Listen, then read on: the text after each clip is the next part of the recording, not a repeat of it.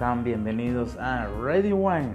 Mi nombre es John Prieto, su humilde servidor, y estaremos hablando hoy de vinos de Nueva Zelanda. Ya saben que me pueden seguir en Prieto Vino en Instagram o como en Twitter como arroba F Sommelier.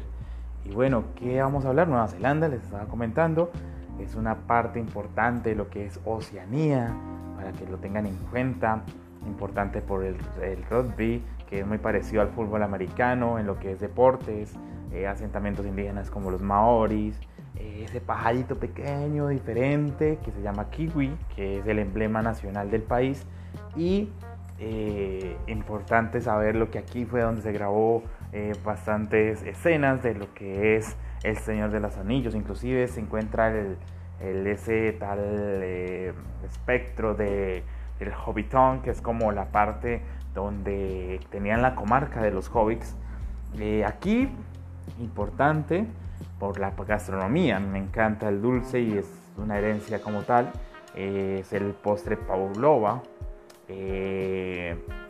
Es un postre de merengue muy clásico, de trozos, lleno de trozos de fruta y nata. Eso es lo que habla de Nueva Zelanda al inicio. Pero queremos vino. Entonces, desde 1896 eh, habían sobreproducciones de vinos, pero para hablar contestamente de, cuál fue su inicio, eh, hablamos más del año 1819 con el reverendo Samuel Martin, que fue el, como el que llevó las primeras cepas a, la región de Nueva Zelanda. Eh, encontramos muy buenos vinos a base de Sauvignon Blanc, características muy parecidas a un buen Sancerre, a un buen Puy Fumé eh, francés, interesante. Y pues Nueva Zelanda se ha caracterizado por tener unos muy buenos vinos desde el año 1970.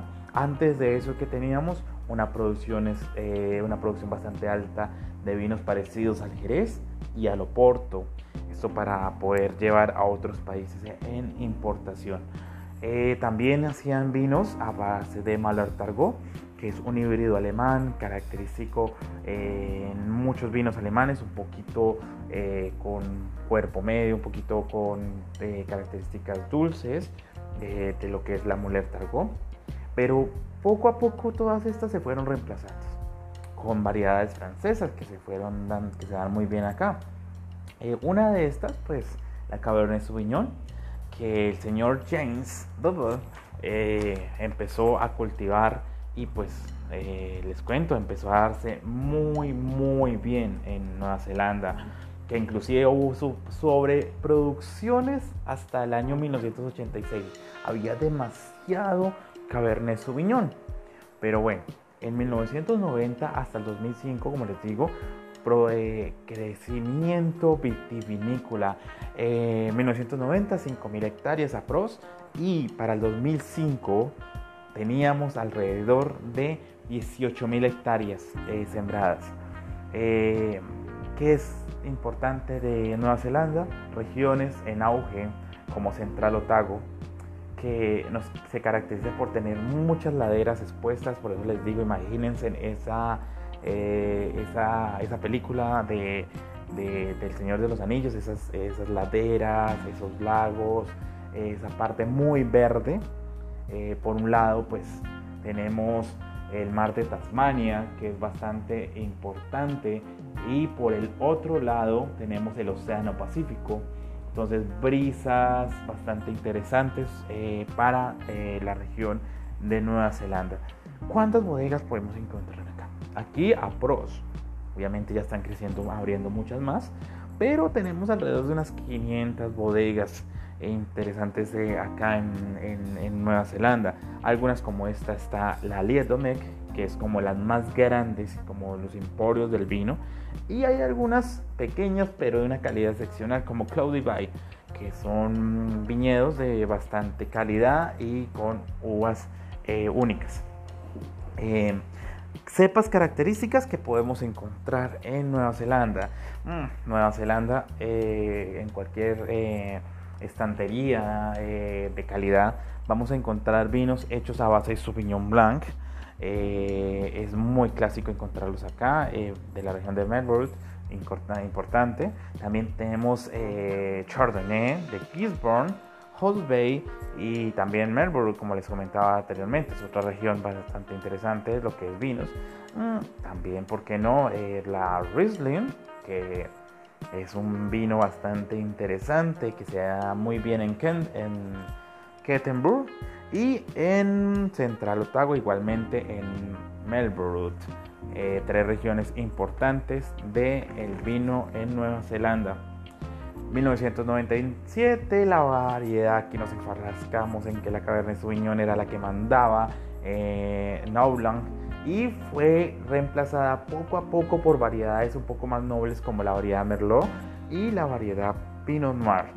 Eh, en donde Central Otago, Waypan se dieron muy bien y en House Bay pues la variedad Merlot se encontró como en su terruño, en su parte especial.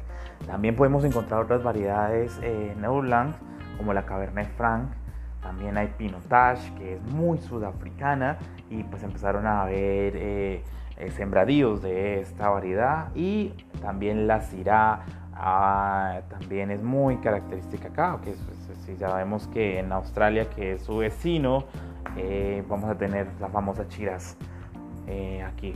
Bueno, 43% de la isla del norte es, se va a caracterizar por sus viñedos, la mayor cantidad. Recuerden que esto es Red Wine, escúchenos por podcast, Google Podcast, Spotify y otras tantas eh, opciones de, de podcast. Recuerden, Radio Wine. En la isla del sur vamos a encontrar Nelson, es otra región bastante importante, eh, cálida, eh, caracteriza muy bueno Chardonnay y Central Otago que le hemos hablado desde el inicio con sus muy buenos Pinot Noir tenemos veranos cortos en los otoños, eh, perdón, veranos cortos, otoños secos, bien soleados y encontramos las variedades aparte del Pinot Noir, Chardonnay, Pinot Gris y la variedad Riesling.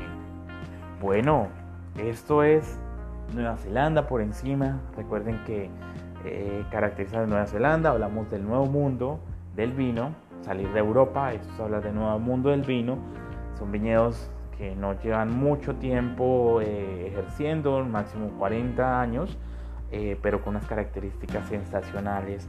Mm, eh, otra cosa que podemos resaltar es que estos vinos se resaltan en lo que es Sauvignon Blanc, en lo que es Pinot Noir. Hay que probarlos, hay que probarlos. Espero que les haya gustado este podcast de Ready Wine. Mi nombre es John Prieto, ya saben, me pueden encontrar en Instagram como Prieto Vino y en Twitter como arroba H Un gusto para todos y un fuerte abrazo. Adiós.